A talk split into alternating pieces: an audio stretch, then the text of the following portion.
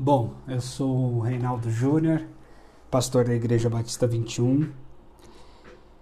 Sobre a forma de interpretar a Bíblia e todos os seus gêneros literários, né?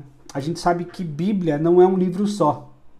Bíblia, a própria palavra Bíblia significa conjunto de livros. Então a Bíblia Sagrada para nós é o conjunto de livros sagrados. São 66 livros ao todo sendo 39 da Bíblia hebraica ou do Antigo Testamento, como a gente fala, e a 26, a 27, aliás, do Novo Testamento ou dos livros cristãos propriamente ditos, né? Então, a gente tem essa composição. E dentro dessa composição nós temos uma variedade enorme é, dentro dessa literatura, né? Dentro dessa literatura, nós temos narrativas. Talvez a grande parte da Bíblia Sagrada é composta por narrativas, narrativas bem variadas, contando a história e as experiências espirituais de vários personagens. Ah, existem as leis, né? A, a, a, o, o, marco principal das leis são os Dez Mandamentos, o Decálogo, amplamente conhecido, mas existem há várias ordenanças de Deus a partir disso.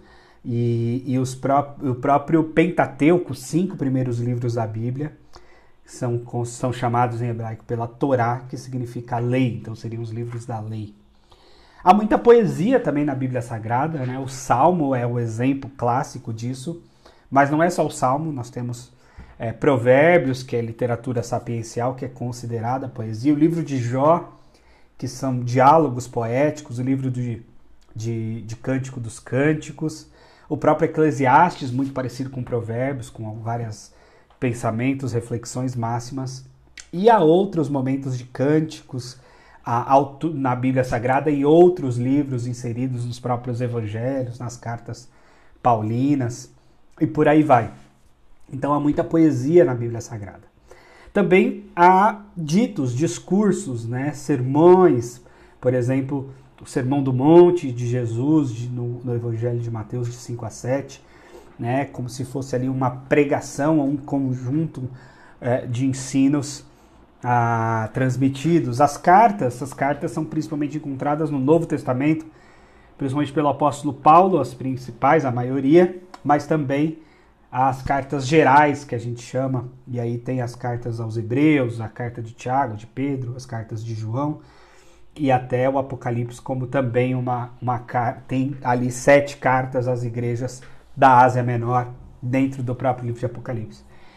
E o Apocalipse tem uma literatura própria, né? A literatura apocalíptica, por exemplo, que é essa literatura de revelação experiencial, ah, aparentemente prevendo e falando do futuro. Então, Apocalipse, nós temos um pouco disso em Mateus, temos um pouco disso em Daniel e também em Isaías. Então, essa composição da Bíblia. E como a gente interpreta isso? A gente não pode interpretar isso de um jeito só. Eu gosto de interpretar a Bíblia dentro das regras hermenêuticas que vão dizer que, por exemplo, a Bíblia interpreta a própria Bíblia.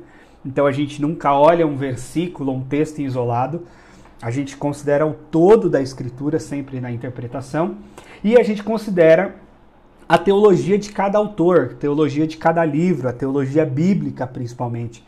Então eu diria que as minhas principais ferramentas são considerar a Bíblia como um todo. Eu uso aqui o John Stott. John Stott diz que uma mente bíblica não é uma mente que cita versículos, mas é uma mente que pensa no todo da escritura. Eu considero a, a Bíblia como um todo, eu considero Jesus e a sua mensagem do reino de Deus como chave hermenêutica. Então, eu não posso interpretar a Bíblia tirando Jesus da história, muito pelo contrário, eu interpreto a Bíblia a partir de Jesus, a partir do Evangelho e a partir da sua pregação do reino de Deus. Então, essa é uma chave fundamental para a compreensão da Bíblia a Sagrada. E, por fim, considerando sempre a teologia bíblica, ou seja, a teologia de cada livro bíblico, de cada autor bíblico e o que isso representa ali no todo. Tá bom? Que Deus te abençoe. Um grande abraço.